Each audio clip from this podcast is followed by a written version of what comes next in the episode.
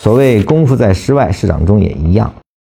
什么叫功夫是室外呢？也就是说，技战术这些东西都是好学的啊，只需要你花功夫，它实际上是很容易快速被建立起来的。但是建立起来之后，当你临盘的时候，这些心性就会被充分的暴露出来。在这种情况下，你就需要观察自己了，就是把市场搞明白之后，一定要把自己搞明白。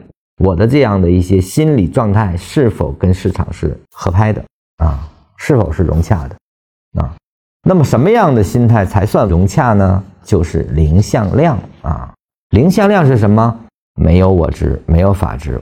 所谓的我执，就是说我对输赢不会影响我的情绪啊。只有多空的信号能触发我的交易，而我的贪婪、恐惧这些东西都不可能成为交易本身啊。我是零向量的，我没有主观偏见，我不是认为这儿一定涨，我也不会认为这儿一定跌，而是只观察市场当下的变化啊。这才是一个很好的心性，就说输赢对我没有任何影响。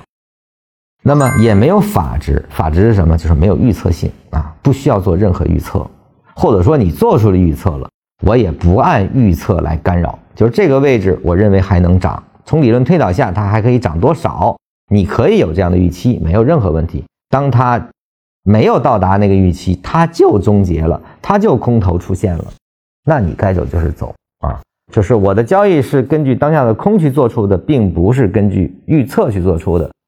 那这个也是没有法值的状态，分析是没有任何问题的，而分析下我的交易逻辑啊，或者叫交易触发，是根据市场的当下表达来触发的，那就没有任何问题，没有这种预测法的制作，而是一种无为法的状态啊，就是说我只有观察，无论是基本面的观察，还是情绪的观察，还是社会焦点的观察，还是走势本身的观察，我只剩下观察。